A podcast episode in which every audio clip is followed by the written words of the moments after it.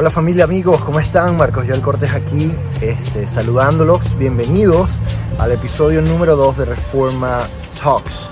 En este episodio eh, tuve la oportunidad de hablar con el gran Jesiah Hansen.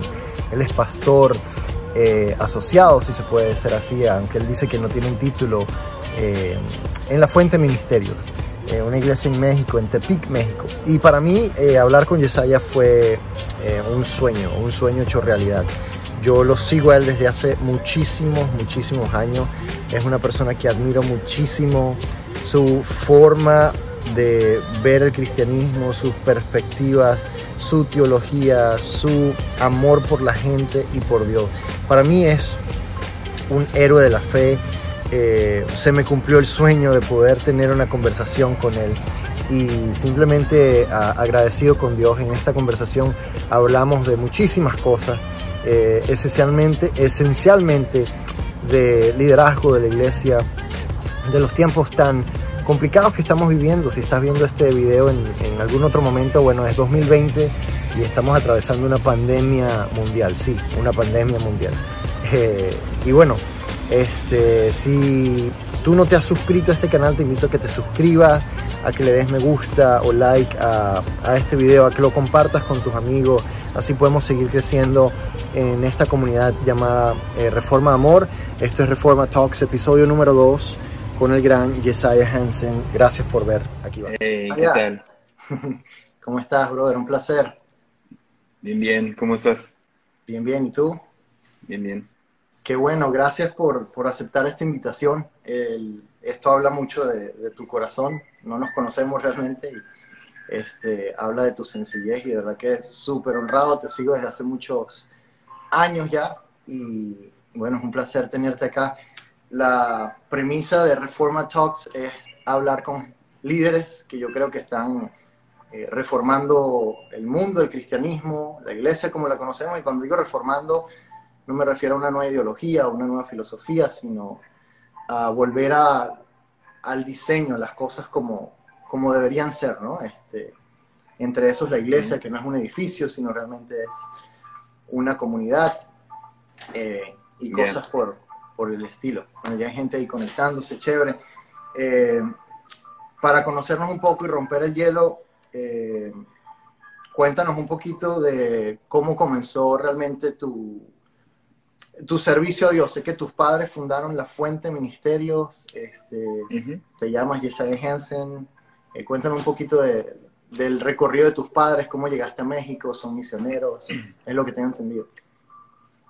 Sí, mis papás se conocieron en un, ah, una organización misionera llamada Hukum o YWAM y mm. en Los Ángeles. Ah, mi papá es de Seattle, mi mamá es de California y se conocieron ahí y empezaron a hacer viajes misioneros de corto plazo a México y rápido mi papá se dio cuenta que la mejor, que la manera que estaban evangelizando no servía porque llegaban, predicaban y se iban y no había nadie que se quedara. Entonces, mi papá, bueno, mis papás agarraron la visión de, de venir a México para quedarse y plantar iglesias en México.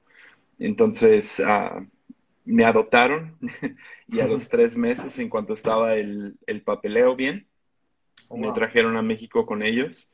Entonces, ah, crecí en México, nunca he vivido en Estados Unidos más que esos tres meses y un verano que pasé allá, pero ah, sí se siente foráneo para mí ir a Estados Unidos. Ah, se siente como otro, o sea, no se siente como hogar. Y vivimos 10 años en Mazatlán y luego hace ya 21 años venimos aquí a Tepic y uh, donde pues, se plantó la iglesia de la Fuente Ministerios y de ahí empezaron a nacer más iglesias um, bajo la misma red. Entonces, sí, es, más o menos la historia de mis papás. Genial. Este, bueno, yo, aunque vivo en Miami, no sé si te lo había comentado, me mudé fue hace tres, casi cuatro años. Soy de Venezuela. Este, quiero hablar en un, en un ratico de un podcast que escuché tuyo, fue en Armadillo, de toda la historia, una locura de historia en el buen sentido, de este pastor que fue a Venezuela lo escuché ayer que lo entrevistaste y wow, o sea, me puedo identificar con tantas cosas. Pero para seguir en el hilo de lo que estabas diciendo, tengo entendido que siembran iglesias en lugares donde mucha gente no, no siembra iglesias, son lugares a veces hasta de gente indígena, eh, bien apartados, con difícil acceso. Eh, ¿Cuántas iglesias tienen en ese tipo de lugares? ¿Son solo ahí o son también en, en ciudades principales? Sí, pues la mayoría se encuentran en el estado de Nayarit. Entonces, Nayarit tiene una ciudad ah, principal que sería la capital, que es Tepic, y luego tiene una zona de, la playa, la Riviera Nayarit, donde hay como que ciudades a lo mejor más importantes, ah, no necesariamente más grandes, pero son importantes para, para México, ah, por el turismo y todo eso. Entonces sí tenemos algunas iglesias ahí, uh, pero tenemos 27 iglesias plantadas en este momento, las cuales la mayoría están en el estado de Nayarit y la mayoría están o aquí mismo alrededor de Tepic, como en los pueblos alrededor, o en el estado, en alguna algún pueblo, o sí, porque la mayoría son pueblos, entonces en la mayoría de, en varios pueblos. Ok, genial. Eh, cuéntanos un poco de, yo, yo, te sigo desde que estás en Anormal. Para los que no lo saben, Anormal era un oh, grupo de jóvenes, el grupo de jóvenes de tu, de tu iglesia. ¿Fuiste pastor ahí por cuántos años? Ocho años. Ocho años. Uh, en 2016, al principio, se lo entregué a Alvin Ramírez, que ahorita lo, lo, dirige y es un, un, capo. Sí, también lo sigo y ver, creo que está haciendo un trabajo excepcional de lejos. Yo nunca lo he visitado. Eh, sería un, un placer hacerlo quiero una, no, no, quiero entrar mucho en el tema tal vez porque quiero hablar contigo de otras cosas, pero siempre me llamó la atención lo, ah, no sé si polémico es la palabra, pero siempre buscabas hacer cosas fuera de lo común. Y cuéntanos un poquito lo que hay detrás de la historia de querer disfrazar a los jóvenes en... en que, sé que eso te trajo controversia, yo lo amé desde el principio, este, fui, fuiste una de esas personas que empezó a retar, y eso te lo debo a ti y tal vez a otros más que, que, siempre se la pasan contigo, ah, empezó a retar mi estructura mental, por así decirlo, religiosa, en, en, en lo que realmente era el mensaje de Jesús y, y, entonces disfrazabas, y creo que tú mismo te disfrazabas, no sé, en noches de Halloween, no, no sé si las llamaban así, pero era creo que específicamente en esa noche y así creo que fue como te empecé a conocer por ese tipo de controversias. También obviamente escuché de ti cuando Esteban Grasman creo que fue el que te invitó a lo que era Visión Juvenil, lo que es Visión Juvenil. Este, cuéntanos un poquito el porqué detrás de ese evento en particular en Anormal, eh, disfrazar a los jóvenes. ¿Cuál era la, la premisa y el, y el porqué de hacerlo? Ya, ah, desde el primer año que comenzamos con, con el grupo de jóvenes lo hicimos. Fue Ah, fue, fue, no sé, a mí no se me hacía polémico, no se me hacía controversial. Uh, una de las cosas, uh, cuando gente dice que, que, que, estoy medio fuera de la caja o algo así, es, es por, por la idea, lo que pasó con la fuente. Cuando mi papá, cuando llegamos a Tepic, realmente no conocíamos a nadie, crecimos muy aislados de las demás iglesias y la cultura de, la iglesia cristiana en México. Entonces, de hecho, nuestra, nuestras influencias más grandes desde hace 21 años eran Delirious y Hillsong. O sea, era, los veíamos a ellos y tratábamos de imitar, a pesar de estar en, en aquí arrinconados en Tepic, ellos eran la influencia más grande. Y uh, entonces, muchas de estas cosas no nacieron por la polémica de, de, de querer no sé, fregar a los cristianos o algo así. Ah, pero la, la, razón que hicimos Noche de Disfraces, uh, la primera vez creo que nomás fue como que una idea, ni lo pensamos dos veces y, y dijimos, ah, pues sí, qué divertido, éramos poquitos jóvenes y uh, ahí estás desesperado por hacer eventos. También, o sea, he hecho cosas mucho peores que esas, ¿no? Quiero que sepas. y he aprendido mi lección, pero esa vimos mucho fruto. Entonces lo, lo, que terminamos viendo fue, no, era, no era no estábamos celebrando Halloween.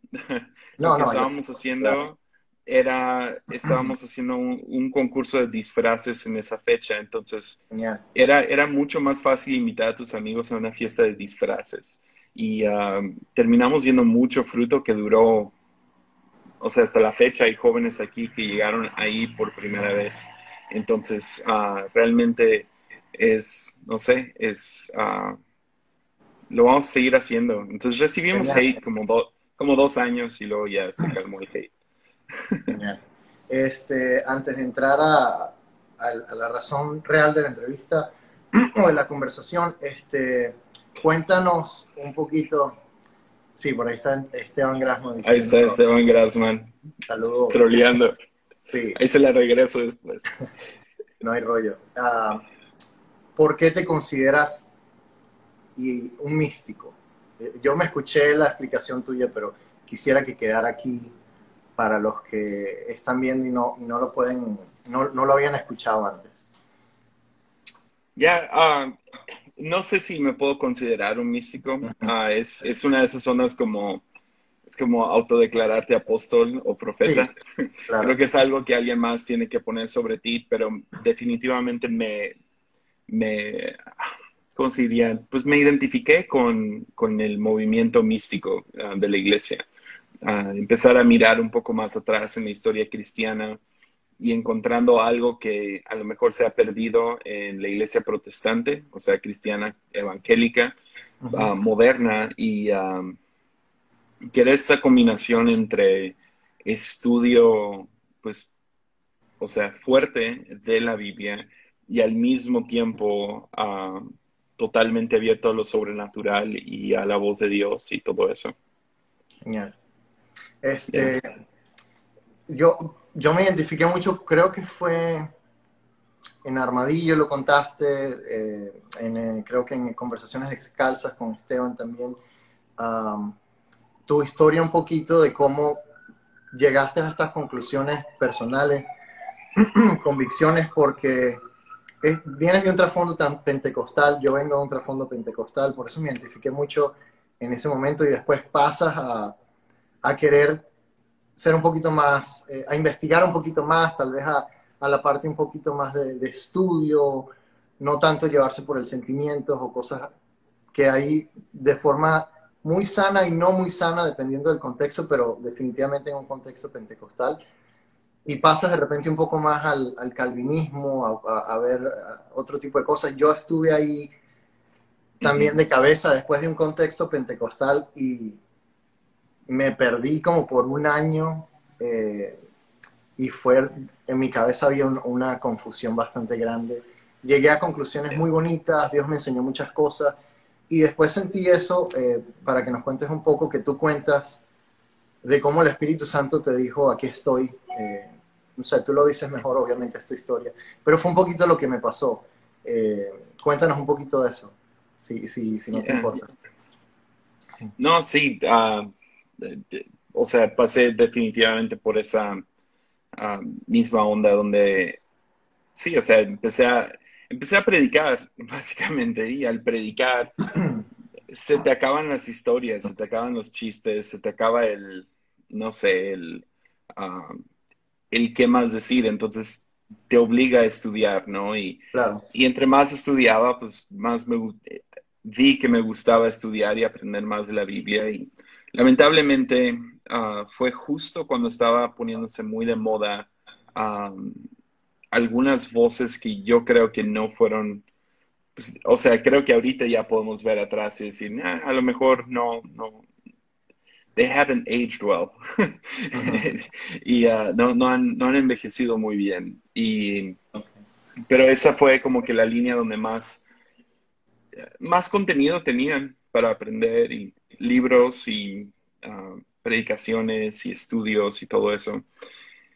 Y, pero lo que terminó sucediendo fue que perdí algunas raíces pentecostales, que es donde básicamente me crié. Am, entonces, ah, hu- hubo un día en especial, fue de hecho en el 2015, justo antes de dejar el grupo de jóvenes, am, que, que voy caminando y ah, literal sentí como que Dios estaba atrás de mí diciendo, ¿y yo qué?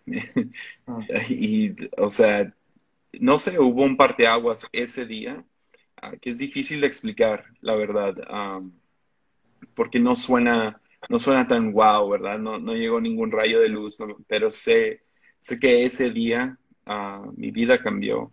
Entonces, ah, pero no quería dejar atrás el comprender y el estudiar y el saber cosas acerca de Dios y saber cosas acerca de la iglesia y estudiar su, su historia. Claro. Y um, pero al mismo tiempo sí quería esta, esta fe experiencial de donde puedo confirmar, sí, he tocado, he sentido, he probado.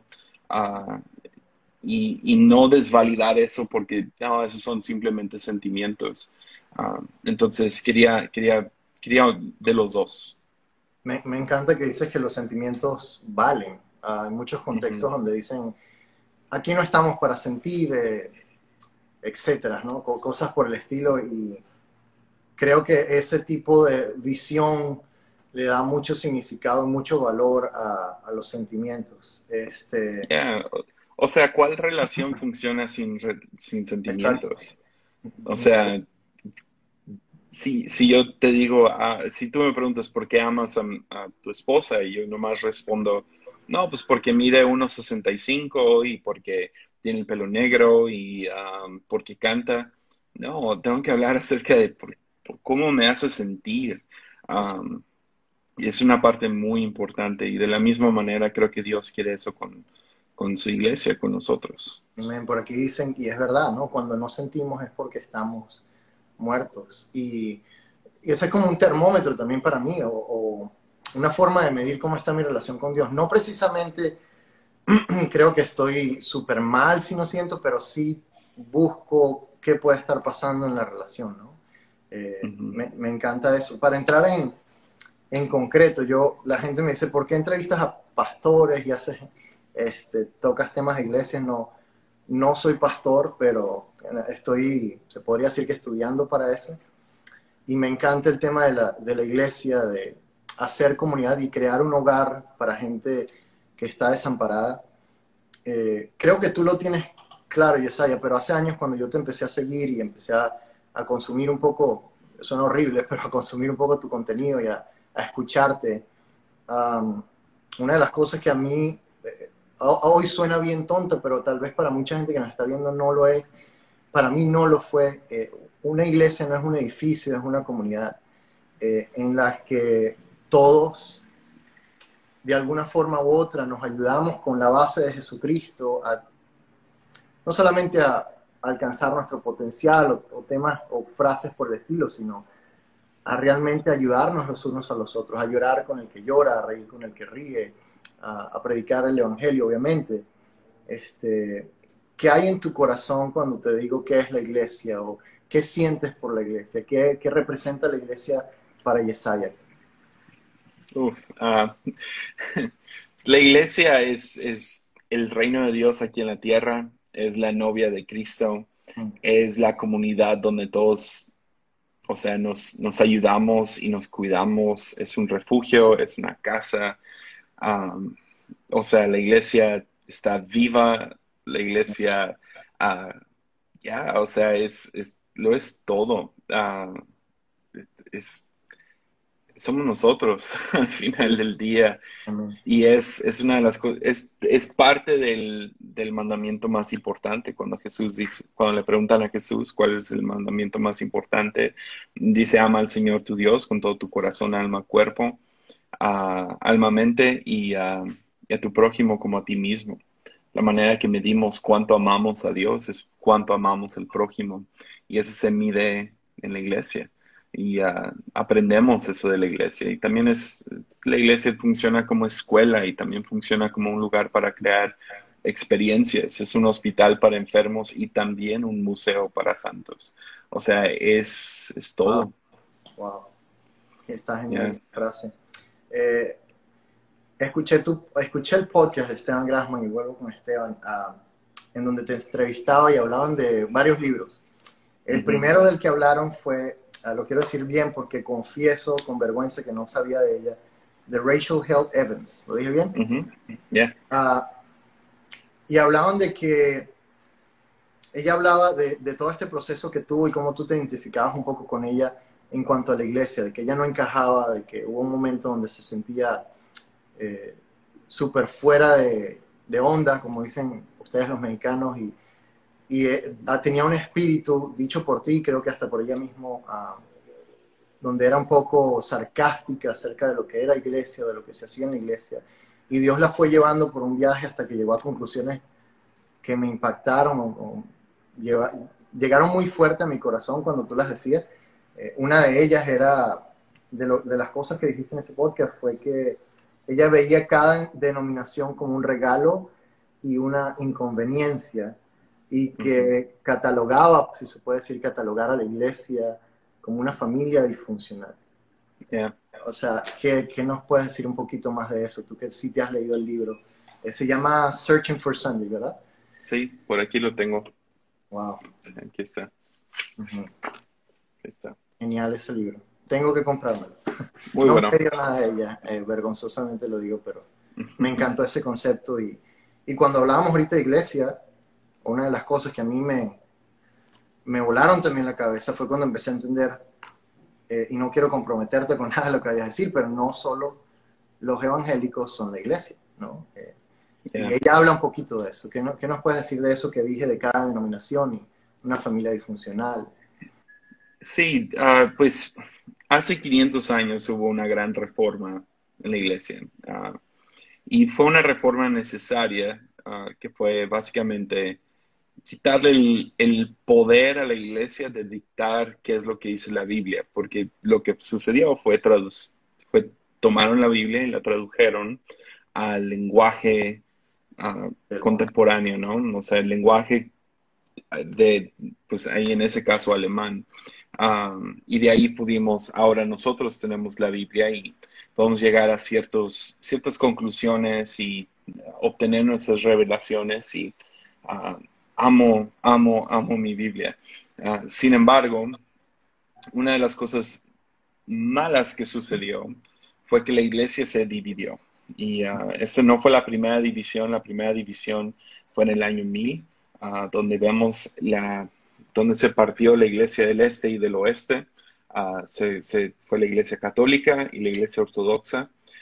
y fue por razones de, de no se entendían, uh -huh. básicamente y se terminaron dividiendo. Ahora con esta nueva reforma de Martín Lutero, no nomás se dividió en dos, sino se dividió y se dividió y se dividió y se dividió y se dividió. Uh -huh. Y ahora creo que hay como, o sea, es, o sea, son como 500 denominaciones oficiales y aparte tienes los que son sin denominación, que o sea, hay miles y miles y miles en todo el mundo de iglesias que son sin denominación. Entonces, lo que, lo que terminamos viendo es esta gran división de la iglesia. Um, lo bueno de esto es que, pues, o sea, todos tenemos como que algo que aportar. Sin embargo, no tenemos un papa, no tenemos un líder, no tenemos a alguien que nos diga, no, estás mal, esa no es la revelación. Entonces, es lo bueno y lo malo. y, uh, y, esas dos cosas jugando, o sea, jugando, es que se crea esta familia disfuncional. O sea, crea esta, esta onda donde tenemos, si queremos ser una iglesia, tenemos que aguantarnos unos a otros, tenemos que amarnos unos a otros, tenemos que, que, sí, porque sí, la, la denominación que está ahí a tres cuadras de tu iglesia también pues, son una inconveniencia. O sea, el, el, cristiano que está poniendo todas las cosas cerca de, de, de, las teorías de conspiración del coronavirus y de que ya se va a acabar el mundo. Y el otro que está gritándole a ese, son una... Ah, man, nos haces ver mal a todos, ¿me entiendes? Sí. Tenemos un montón de, de primos uh, que están medios uh, torciditos ahí. Entonces, eso nos hace mucho más hermosos porque ya no somos nomás una pintura blanco y negro, sino tenemos todos los matices, todos los colores y uh, podemos ser relevantes a la sociedad en la que estamos. Entonces, el ser una familia disfuncional es, es increíble. Pues, y también ya llegó Andrés a, trolear un rato. Mi primo Andrés. Sí, saludos, saludos a todos. Bueno, la idea es pasarla bien y, ser un poquito vulnerable, si se puede decir. sí, y al ratito se la regreso a Andrés, no le quiero decir. él y a Esteban, ya, ya están ellos a saber quién más se mete ahorita a trolear. Este, una de las cosas que decías ahorita, de la familia disfuncional, la, la, premisa de Reforma Amor es como es una especie de proyecto que estoy sacando, un proyecto que estamos sacando y uh, tenemos una fundación sin fines de lucro que se llama así, Reforma Amor Foundation, donde ayudamos a venezolanos en extrema necesidad.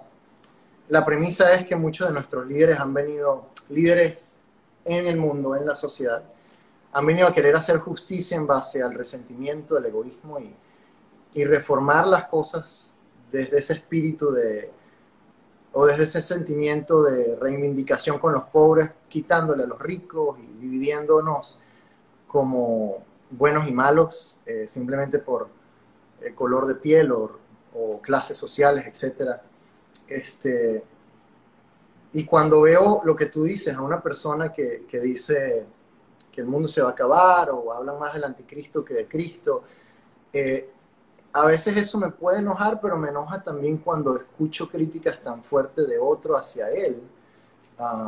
y esto es abriendo mi corazón un poco solo a eso, porque a la final creo que si queremos cambiar las cosas y no reflejamos realmente ese amor, eh, los dos estamos dando un mal mensaje, ¿no? A, la gente que nos ve. Ya. Este, una de las cosas que, que me ha hecho sentir en este tiempo muy egoísta para entrar en, este tema de que, cuál crees tú que es el, cuál crees tú que es la postura, más allá de la postura, qué debería ser la iglesia ante los casos de injusticia, todo esto que pasó ahorita de George Floyd aquí en Estados Unidos, y a veces creemos que como latinos no es nuestro problema, pero una de las cosas que más me ha dolido, en las cuales el Espíritu Santo me ha dado más duro es el hecho de que ante esta causa he, empezado a ver muchas otras de las cuales yo ignoraba, o no ignoraba, yo sabía que existían, pero porque no me molestaban a mí, porque no era mi problema, las ignoraba. Y eso me hace una persona completamente o profundamente egoísta. Una de las mayores tareas de la iglesia es empatizar con el dolor. Escuchaban estos días a alguien que decía, llorar con el que llora es sentir el dolor, porque de otra forma estás llorando hipócritamente. Ah, más allá de lo George Floyd, escuché tu podcast de Justicia para Diana. Eh, yo sé que son temas sensibles, pero ¿cuál, hablabas también en otro podcast, y sorry, es que en estos días me, eché un maratón porque sabía que iba a estar contigo y no te escuchaba desde hace dos o tres semanas. Este, y hablabas de cómo Egipto es una especie de, o sea, fue un sistema para los israelitas en, tu serie Antirreino, si no estoy mal, y cómo este sistema no solamente, es un, no solamente tenemos el problema del pecado individual, sino que el pecado se ha vuelto, ha crecido al punto donde es un sistema que oprime y maltrata a sus ciudadanos.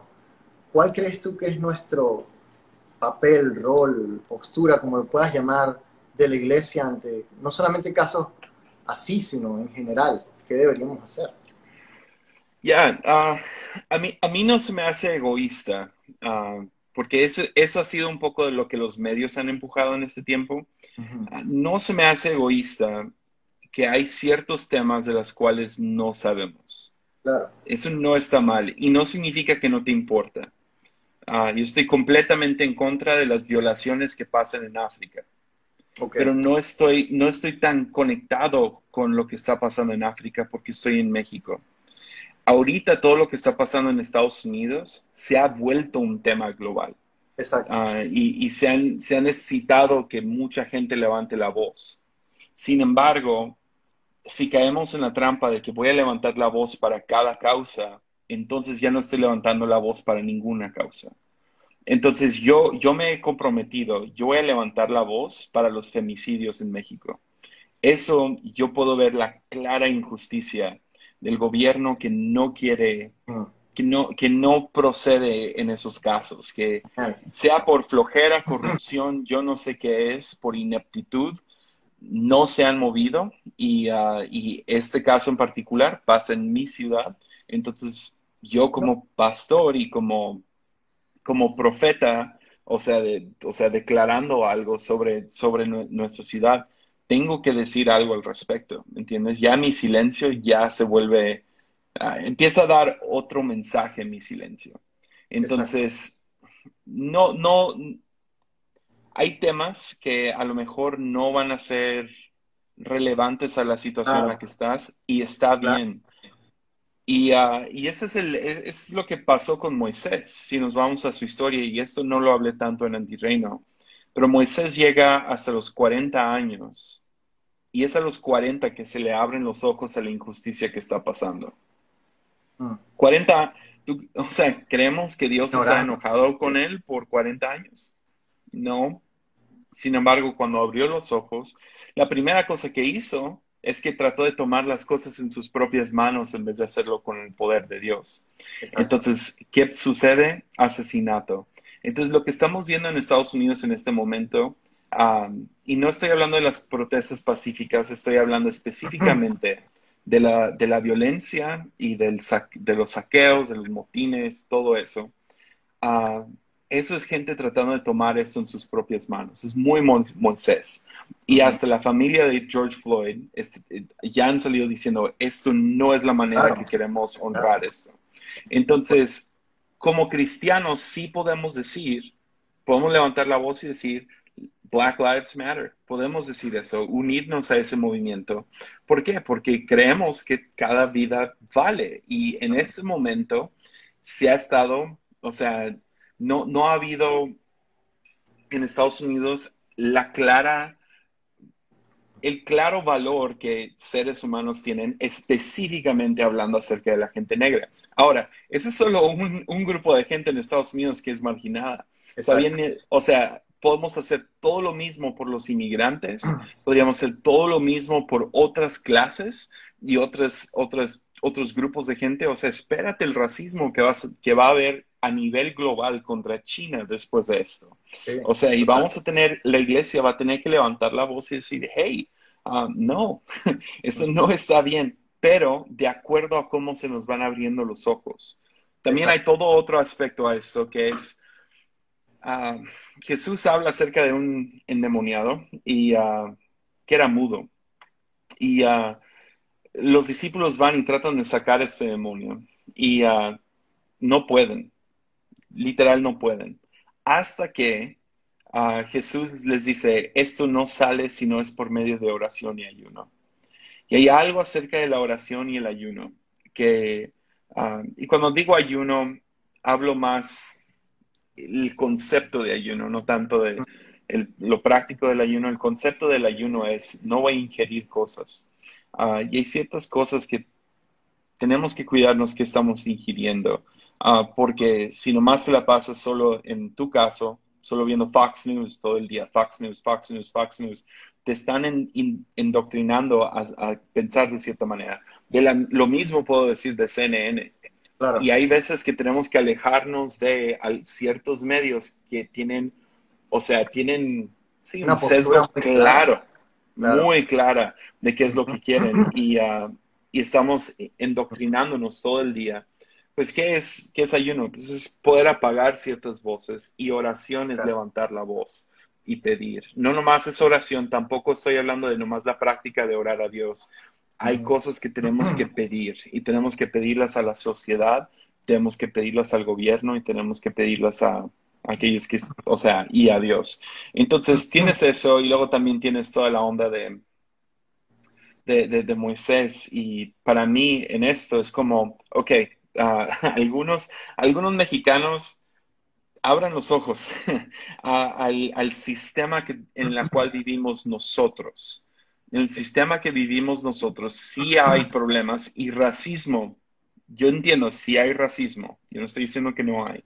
Sin embargo, no es tan fuerte como lo es en Estados Unidos y no está en las raíces como lo es en Estados Unidos. Estados Unidos tiene una larga historia con eso. Nosotros tenemos una larga historia con clasismo, pero principalmente machismo. Entonces tenemos que levantar la voz por la mujer en este tiempo. Entonces, y eso va a ser muy difícil para algunos porque en la Biblia dice que las mujeres se deben de quedar calladas en la iglesia. Entonces, vamos a tener que levantar la voz por encima de esos machistas que quieren callar a la mujer. No, me parece genial. Y cuando decía egoísmo era por, porque consideraba Venezuela de donde soy. Y no, no, no critico a nadie que haya dicho Black Lives Matter. Yo lo dije. Eh, bueno, uno dice lo dije y a veces suena tan efímero decir lo dije a través de Instagram, ¿no? Pero es, el, el, medio pequeño, grande que tenemos para decirlo, creo que cuenta.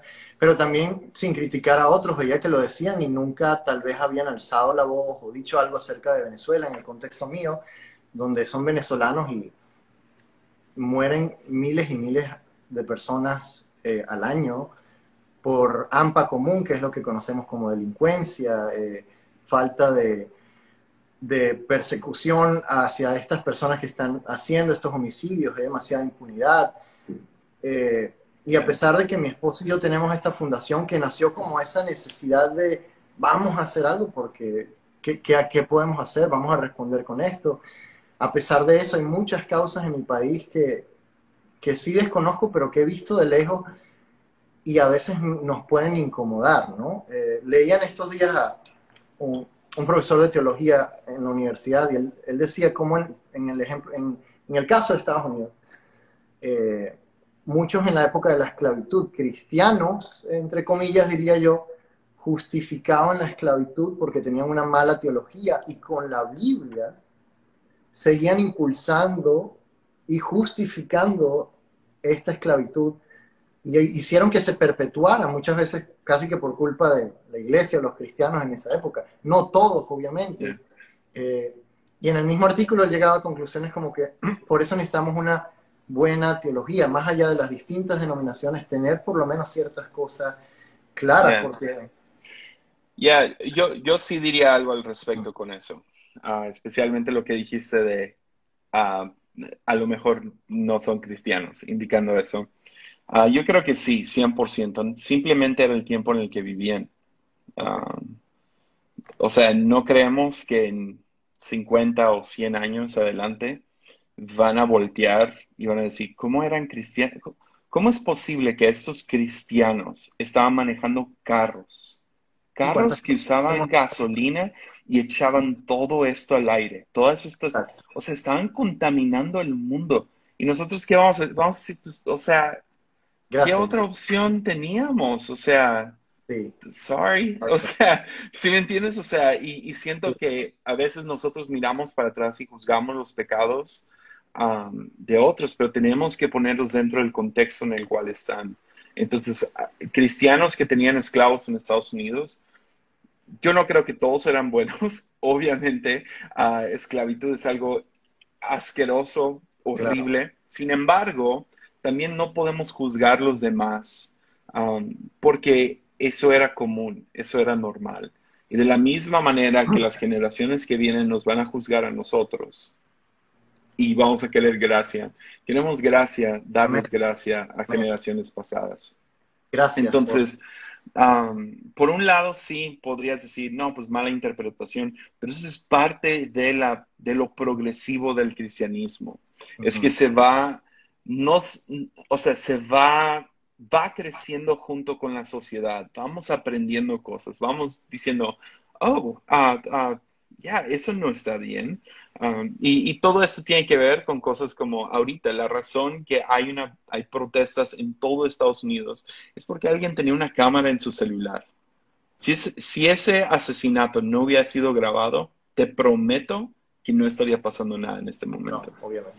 Entonces, aprendimos algo, vimos algo, fuimos, fuimos, fuimos testigos a maldad. Y, uh, y esa maldad, um, ahorita estamos reaccionando un poco como Moisés con el, con el capataz, o sea, estamos viéndolo y es la primera vez que, que, bueno, no es la primera vez que Estados Unidos ve algo así, pero, uh, pero esto sí estuvo, wow, o sea, esto fue claro asesinato. Y, uh, sea que esas sean las intenciones del, oficial o no, quién sabe, pero él mató a George Floyd y necesita ir a la cárcel, necesita pagar el precio.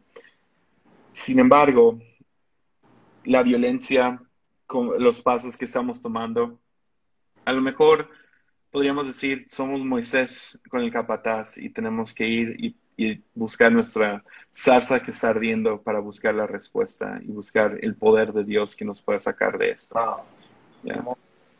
Hermoso, sí, eso me lleva a lo que hablamos en el principio, este, tener gracia, ¿no? Gracias por desarmar lo que había dicho, pero es genial porque es eso mismo de lo que hablaba. Quiero transformar, pero no en base a juzgar al otro, y es cuando hablaba un poquito de la crítica que este pastor le puede hacer a aquel o viceversa en base a en base a que el, el 666 es un chip y el otro dice, no, eso está siendo un ignorante, pero hay una guerra que veo desde afuera y más allá de quién tenga la razón o no, yo conozco eh, pastores en Venezuela con congregaciones muy pequeñitas, tú lo debes también conocer en, en tu contexto y creen que esa es la verdad y lloran y lo hacen con un fervor y fue lo que les enseñaron, fue lo que aprendieron. No estoy, aún no estoy diciendo que están mal o bien. Y por eso aprecio tanto cuando dicen cosas así, cuando estamos supuestamente en los últimos tiempos, estemos o no, eh, quiero escucharlos y quiero, aprendo de ellos la pasión que tienen. Eh, creo que eso es lo que hablabas ahorita, de, tal vez nos van a jugar a nosotros y, y me desarmaste muy bien hecho, porque ¿qué estamos haciendo hoy como iglesia? Que es va a ser absurdo o como cristianos para las próximas generaciones. somos, somos terribles jueces, o sea, al final del día, y siempre, o sea, siempre queremos brincar al asiento de juez.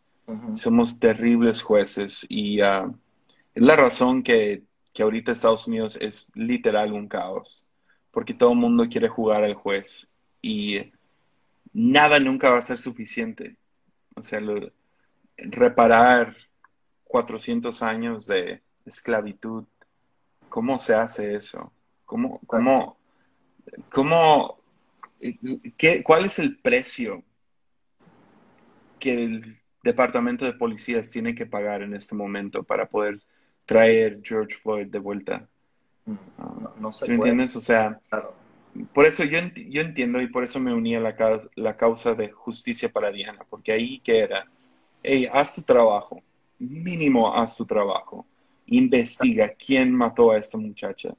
Entonces, detrás de eso sí me puedo poner, de la violencia, de quiten el, o sea, muchas de las cosas que están diciendo en Estados Unidos, no me puedo poner de, de, del lado de, o sea, cosas que están pidiendo son, son son terribles. O sea, es, es, no, no, no, es, no es ni ojo por ojo, es vida por ojo. Y uh, no estoy tratando de bajar el, um, comparar George Floyd, pero no hay forma de reponer todo eso. Y esa es la razón que Jesús nos invita a una vida que dice, Padre, perdónalos porque no saben lo que hacen. Y una, y una sociedad, ahorita es cuando es, horrible que estamos en medio de una pandemia porque ese es el tiempo que más se necesita la iglesia. Y estamos limitados a hacerlo por línea, um, estamos limitados a, O sea, ¿quién no quiere abrazar a la persona que está a un lado? Entonces, yo entiendo la violencia que está pasando en Estados Unidos, hago todo lo posible por comprenderlo. Eso no significa que pienso que está bien, Ah, pero trato de entenderlo, entiendo que hay corazones rotos, también entiendo que hay oportunistas, gente que está tratando de tanto hacer esto su causa, uh, otros que están tratando de, de, acomodar esto para traer un nuevo orden a Estados Unidos. Y uh, ahorita nos queda como iglesia, lo único que tenemos es orar por Estados Unidos, orar por México, orar por todas las protestas que están pasando a nivel global. Entonces, ya, es, es, es, intenso. Y quiero entrar en, el último bloque rápido, pero te quería agradecer por todo lo que dijiste ahorita. Ah, creo que ordenaste muchas cosas. Hoy, yo estaba súper confundido en tantas cosas, estaba intentando, Señor, ¿qué, ¿qué, puedo hacer para responder a, por lo menos a los míos cerca? Porque en tu caso tienes de repente, mucha gente va a escuchar lo que tú dices, Yesaya. Uh, y de repente hay una responsabilidad hasta en un tweet, en el buen sentido, ¿no? No es que es un peso, pero sí entiendo que, que tú influyes en los demás. Y yo lo hago de repente primeramente en mi esposa, en mi niño pequeño. Ahorita estoy viviendo con mi cuñado que tiene 11 años, que se quedó atrapado aquí y no pudo regresar a Venezuela y, y tiene como 7, eh, 8 meses ya con nosotros. Eh, y a veces el estar encerrados en, la casa, etcétera, te carga al punto, más todo lo que está pasando, que tú dices, quiero ser un buen líder para ellos. Y esa presión, este, muchas veces no sabemos manejarla. Escuchaba rápidamente, para terminar, eh, tú pusiste un tweet, googleen, como para cambiar un poquito el tema, pero seguir lo mismo, googleen cielo moto. Uh, yo lo googleé, eh, si, lo, si podemos decir googlear así, inmediatamente. Uh, se lo mostré a mi esposa, no sé si inmediatamente cuando lo vi, y me pareció genial eh, este fenómeno. No quiero hablar del fenómeno en sí, sino usarlo como una metáfora. Um, todo esto del coronavirus, todo lo que está pasando ahorita en el mundo, creo que a veces Dios está hablando porque los científicos decían de cielo moto, para los que no lo saben rápidamente, un fenómeno en el cielo, creo que lo llaman una especie de terremoto en el aire, donde se escuchan trompetas debido a ciertos movimientos en el aire. No soy físico ni pretendo serlo, pero es algo así. Y la gente escucha literalmente trompetas en el cielo.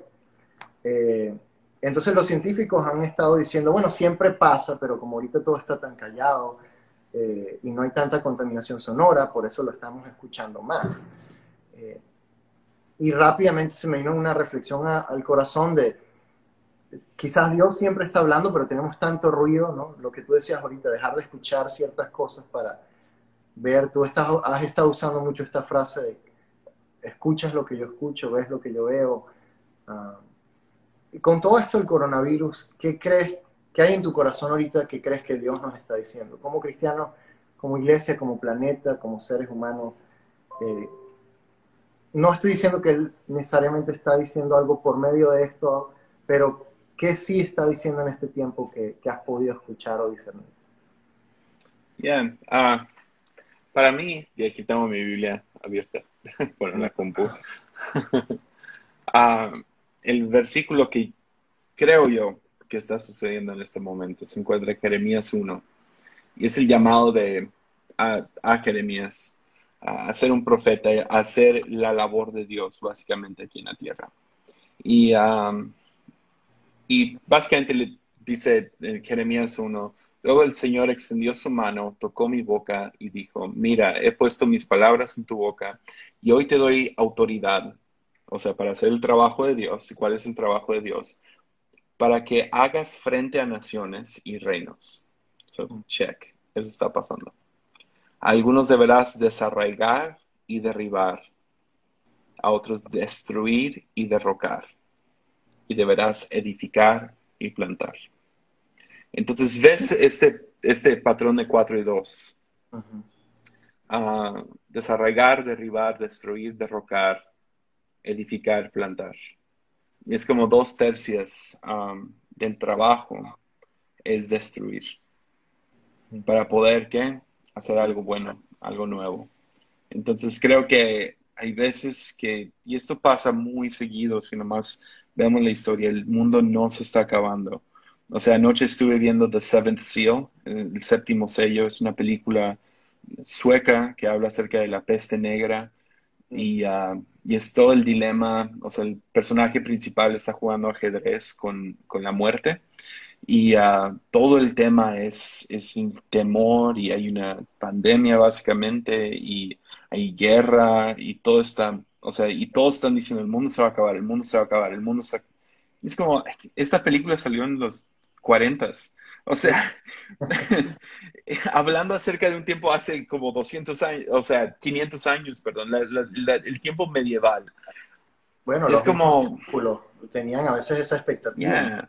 O sea, eso, eso no es nuevo, pero el mundo, y podrías decirlo así, me gusta mucho como lo dice mi héroe Bob Dylan. Dice, el mundo, el mundo no repite, el, la historia no se repite, la historia rima.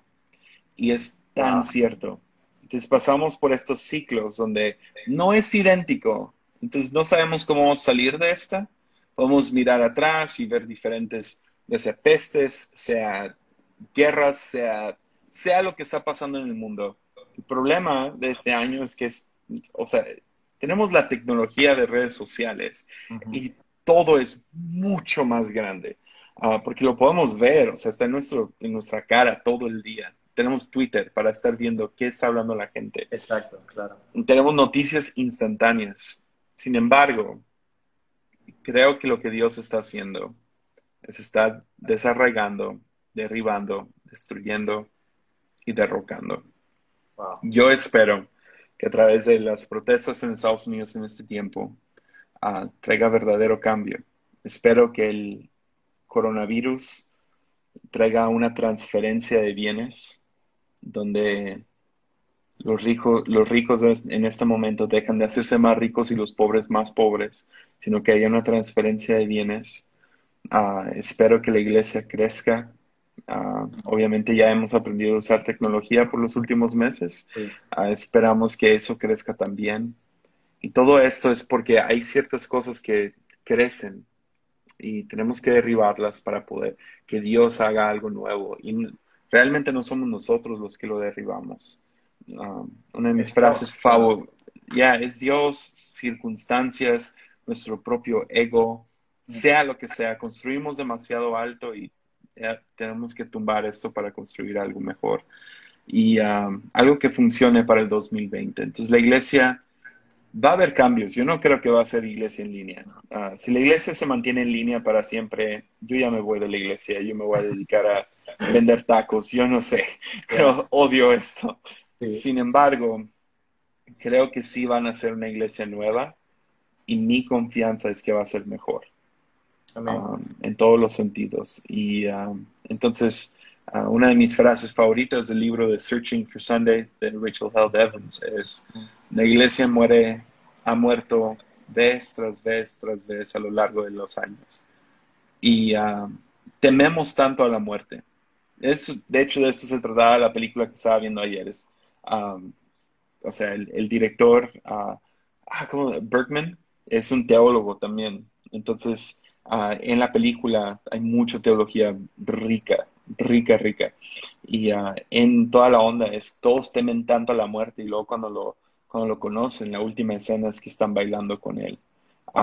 porque en Cristo la muerte ya no es nuestro enemigo, ah, porque su, su, aguijón ha sido removido y confiamos en la resurrección. Entonces, muerte, o sea, estas cosas, desarraigar, derribar, destruir, derrocar, lo único que teme estas cosas es nuestro ego. Es lo único. Entonces, imperio, ego, cualquier sistema que está basado en ego, juicio, todo esto, ve esas palabras y dice, no, no, no, no, no, no, no, no. Sin embargo, aquellos que, que clamamos por justicia, que queremos que cada vida valga, que queremos que, que haya una transferencia de bienes. O sea, qué feo que, que va a haber un hombre trillonario en el 2024, ¿me entiendes? O sea, eso no está bien, especialmente considerando que, que, hay, que hay mucha gente pasando por hambre. ¿Cómo no hemos solucionado hambre? O sea, ¿cómo está todavía pasando eso? Yo no soy socialista, no, no pienso en darle por igual a todos, pero, pero sí creo en poder darle por lo menos algunas cosas básicas a cada persona. Entonces, mínimo. Entonces, esa transferencia de bienes es mi deseo, que la iglesia brille más. o sea, yo no puedo regresar yo no puedo esperar por regresar a la iglesia. Espero que todos los de la congregación igual y de todas las congregaciones. Y um, entonces, muerte no es algo malo, destrucción, desarraigar, derribar, destruir, derrocar, no es necesariamente algo malo. Um, especialmente cuando, cuando, consideras que la razón que Dios hace eso es porque quiere construir algo mucho mejor. Y con mejor no me refiero a sexy, me refiero a más amplio, más, más, más grande. pero no grande de que ah, va a haber un montón de gente en mi iglesia. Whatever. Um, algo más amplio, más profundo. Me encanta que y con esto estoy terminando ya. Ah, le oro a Dios para que más personas podamos ver como tú ves. Y lo digo para honrarte de nuevo por aceptar esta invitación. O sea, no me conoces y, y que hayas dicho sí, me imagino chequeaste algo por encima, pero fue muy instantáneo. Pero me encanta que ves mucha esperanza. Hay muchos que somos fatalistas porque nos han enseñado a hacerlo eh, con todo buen corazón, digo, o sea, sin crítica a ellos, pero, pero es como que todo se va a acabar, eh, nos vamos a morir, eh, el, no estudien porque ya Cristo viene, cosas tal vez que venimos arrastrando desde antes, pero tú ves esperanza. A veces los cristianos ni siquiera nos esforzamos en este tipo de causas, Diana, George Floyd o Venezuela, por porque no se puede, es muy difícil, a la final va a ser Cristo, yo no, pero tú ves un propósito y una esperanza en cada cosa pequeña que haces y, y le transmites eso a la gente, ¿no? Tienes, mucha, mucha esperanza en tu corazón y, y, lo agradezco mucho. Este, bueno, brother, una vez más, eh, gracias por, por, por aceptar esta invitación en esta conversación la idea es, como dije, entrevistar a personas que para mí están reformando eh, las mentes, que creo que es lo principal, y tú lo estás haciendo. Gracias por ser un instrumento de Dios para mi vida por muchos años, y el tener esta conversación contigo fue, este, fue, fue, fue muy, fue muy, fue como un sueño para mí realmente. Así que muchas gracias por eso, brother. Me halagas demasiado. No, no. sé que eres normal, sé que eres un ser humano, yo también lo soy, pero sí, eh, más allá de querer imitar o ser así es, como palabras, las palabras que has dicho tú y otras personas obviamente en mi vida han cambiado esto, que a la final es esto, ah, y te enseñan a ver a un Dios más bíblico. Bíblico suena tal vez extraño, pero, pero es eso, el Dios realmente de la Biblia, ¿no? Entonces, bueno, brother, muchísimas gracias. No sé si quieres decir algo más. Gracias. No, nomás ve buscando una buena cafetería para cuando vaya. Miami. Estás en Miami, Miami, ¿no? Sí, sí. Genial. Te quería preguntar de eso al principio, el café y todo, pero bueno, se nos fue el tiempo. Muchísimas gracias, Yesaya. Un placer. Que tengas feliz noche. Saludos a tu esposa, a tu hija, a todos. Muchísimo. Nos vemos.